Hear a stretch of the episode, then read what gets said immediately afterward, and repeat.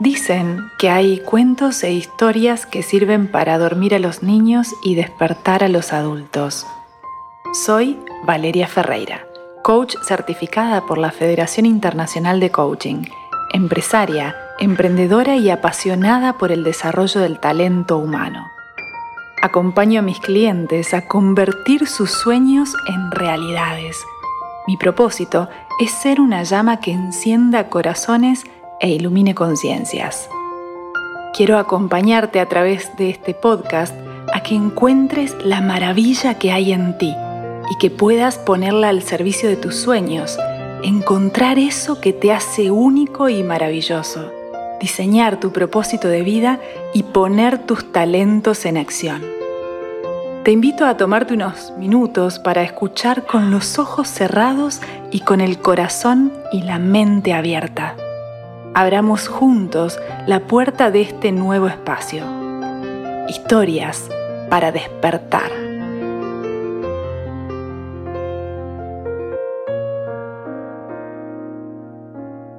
Y la historia de hoy se llama La casa imperfecta y dice así.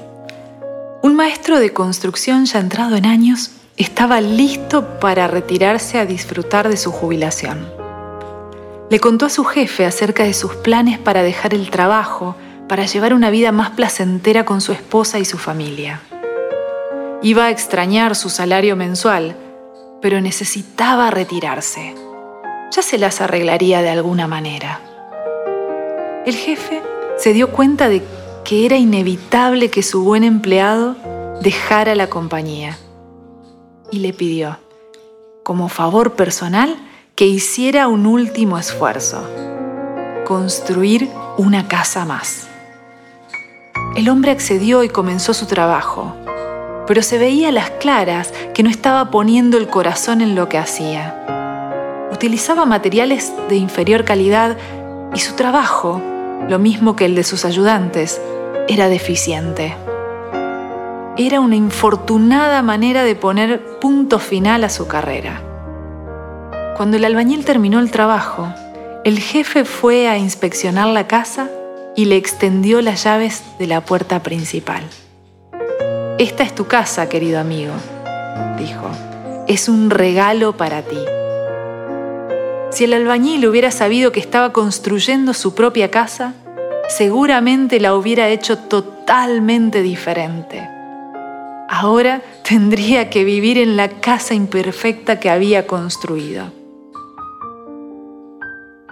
Y la reflexión que nos trae este cuento es que a veces construimos nuestras vidas de manera distraída, sin poner en esa actuación lo mejor de nosotros.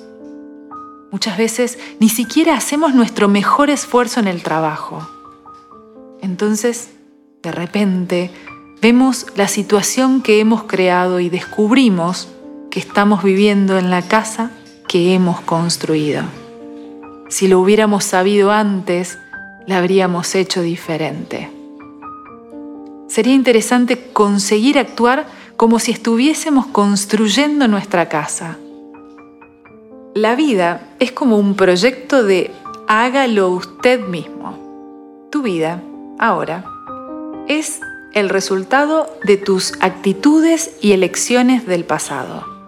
Tu vida de mañana será el resultado de tus actitudes y elecciones de hoy. Presta atención a tus elecciones y a tus acciones el día de hoy.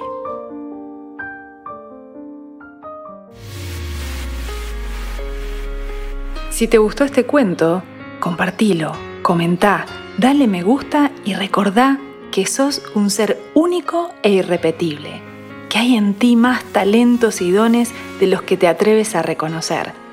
Y si estás decidido a hacer un cambio en tu vida, te invito a ponerte en contacto conmigo e iniciar tu proceso de coaching para potenciar el ser humano extraordinario que ya sos.